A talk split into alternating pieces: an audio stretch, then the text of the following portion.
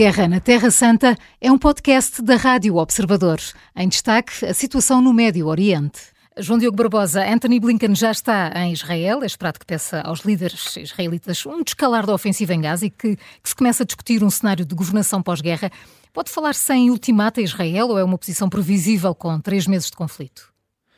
Bom, a, verdade é que Blinken não tem tido o maior dos sucessos nos seus objetivos das múltiplas viagens que tem feito uh, ao Médio Oriente. Um, nos últimos meses ele tem feito uma média de mais do que uma viagem por mês. Um, inicialmente a ideia era reunir algum apoio um, ao esforço de guerra de Israel, isso não aconteceu. A vizinhança continua um bocadinho desligada, apesar de uma, uma outra declaração de solidariedade. a vizinhança continua desligada e o facto de o conflito ter corrido como correu fez com que os vizinhos se afastassem ainda mais. Depois Blinken eh, entrou numa fase em que procurava precisamente mitigar eh, a intensidade do, combate levado a cabo por Israel, isso também não terá resultado como expectável, e agora eh, em que entramos numa outra fase até de maturidade da diplomacia, eh, Blinken parece interessado, por um lado,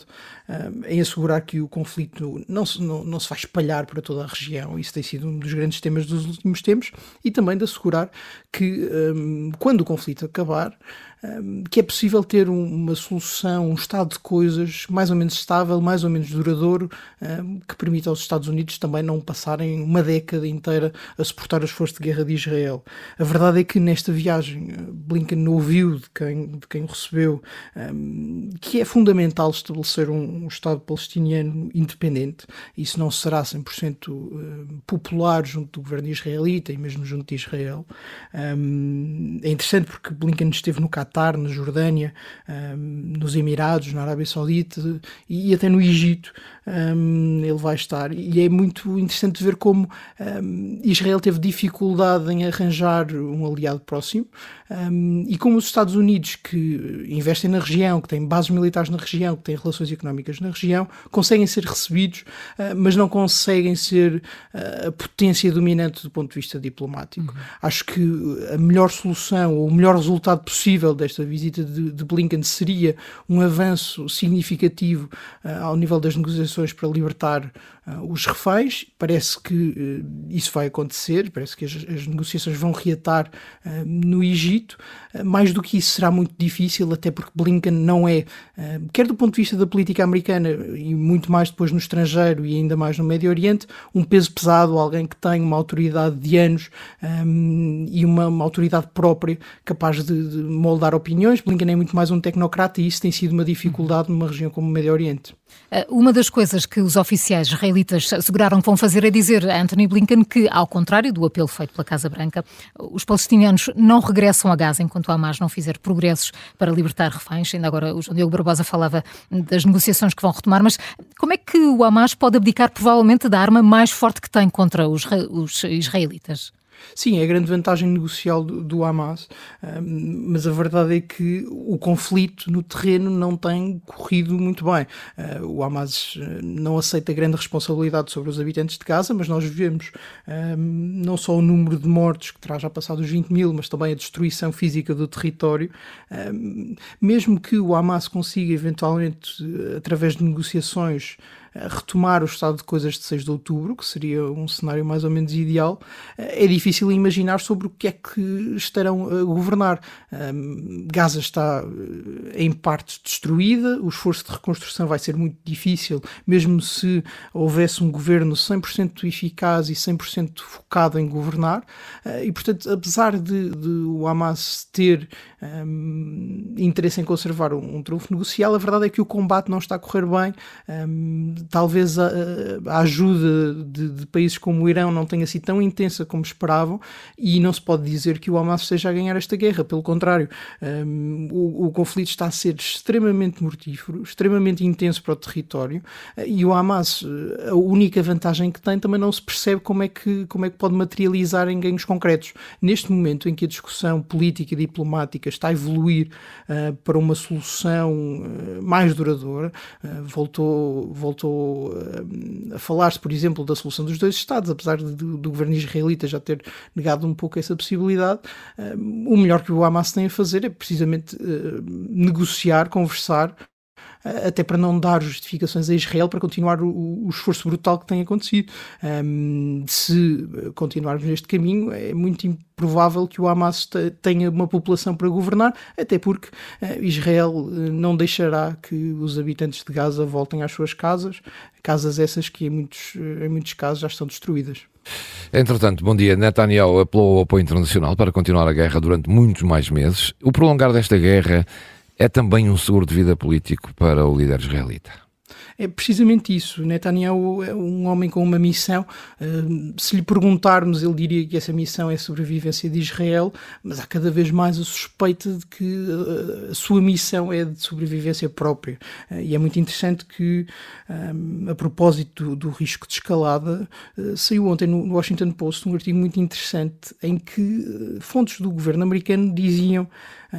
temer e, ter informações nesse sentido, temer que o Netanyahu procurasse expandir o conflito para, para o Líbano, para o sul do Líbano e, e, combater diretamente com o Hezbollah, porque, estando a situação em Gaza do ponto de vista militar mais ou menos controlada, uh, essa seria uma possibilidade para manter o seu governo, um, porque já se percebeu mais ou menos, eh, quer do ponto de vista dos aliados, quer do ponto de vista da política interna, Netanyahu será primeiro-ministro enquanto houver uma guerra e provavelmente deixará de o ser logo depois. Quando os incentivos são esses, é muito difícil, eh, quando os incentivos são esses, e quando o líder é alguém como Netanyahu, com a sua personalidade e com a sua ideologia, um, ele é, apesar de tudo, o primeiro-ministro securitário que foi responsável pelo maior ataque das últimas décadas ao território de Israel. Eh, quando os incentivos estão alinhados para aí, é muito difícil imaginar que uh, Netanyahu se possa converter num soldado da paz que, que, se torna um grande diplomata e que começa a pensar em vencer o Nobel da Paz. Um, sendo assim, e quando quando chegamos ao ponto em que, até do ponto de vista do, da administração americana, um, se acha que a melhor forma de conduzir os assuntos é uh, passar informações para os jornais de que Netanyahu está perdido, que pode ser uma ameaça para a estabilidade uh, regional, parece-me que uh, a sua posição política está muito fraca e, para além de estar muito fraca, hum, não se adivinha exatamente como é que ele pode, nos próximos meses, vir a, recrutar muito apoio.